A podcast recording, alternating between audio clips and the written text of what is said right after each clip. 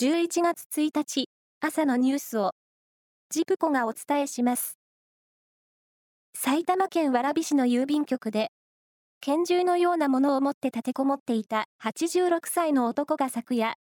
人質強要処罰法違反の疑いで逮捕されました。局内に取り残されていた女性職員2人に、怪我はないとみられます。この直前には、埼玉県戸田市の病院で発砲音がして2人が怪我をする事件や、アパートの火事があり、男が関与を認めているということです。日銀が大規模な金融緩和策を再修正し、長期金利の上限をより柔軟にすると決めたことについて、上田総裁は昨日、債券市場の歪みによる副作用への予防的な措置だと説明しました。さらに、物価上昇率を2%に安定させる目標に向けて、少し前進したという認識を示しましたが、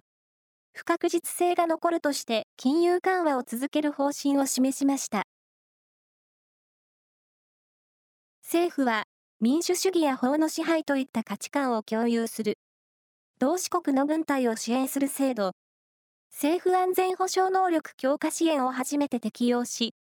フィリピン軍に沿岸監視レーダーを供与する方針を固めました。中国が東シナ海と南シナ海で軍事活動を活発化させる中、フィリピン軍の能力を向上させ、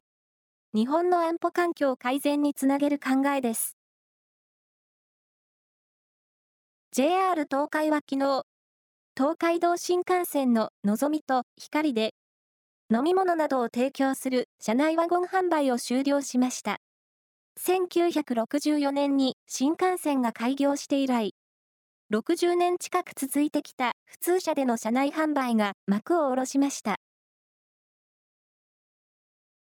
全日空は、不具合の恐れがあるエンジンが搭載された機体を点検するため、来年1月10日から3月30日に国内線と国際線で、1日あたり合わせておよそ30便を減便すると明らかにしました。減便は計画便数の3.6%にあたり、来年4月以降も影響が続く可能性があるということです。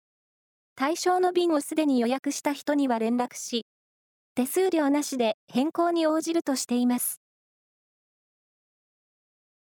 プロ野球の日本シリーズは昨日、甲子園球場に舞台を移して第3戦が行われ、2年連続6回目の日本一を目指す。オリックスが阪神に5対4で競り勝ち、2連勝で対戦成績を2勝1敗としました。